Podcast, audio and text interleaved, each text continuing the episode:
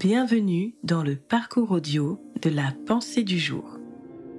La bienveillance de l'Éternel de Yanis Gauthier.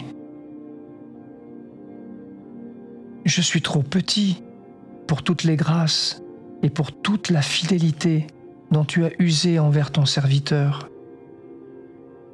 Genèse chapitre 32 verset 10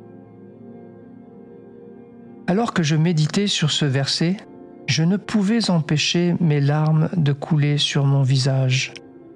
En effet, les images de l'état pitoyable dans lequel je vivais avant de donner ma vie à Christ ressurgissaient à ma mémoire. Je pensais à toutes ces nuits où j'avais eu la rue pour dortoir et la misère pour oreiller, me disant que Dieu avait exaucé mes rêves d'hier et qu'il serait bien égoïste de ma part de ne pas reconnaître tous ses bienfaits. Cette prière de Jacob revêt un immense sentiment d'indignité. Il y reconnaît toute la bienveillance et la fidélité de Dieu en sa faveur. Je suis trop petit pour toutes les grâces dont tu as usé envers moi. Très honnêtement, combien de temps passons-nous à nous plaindre?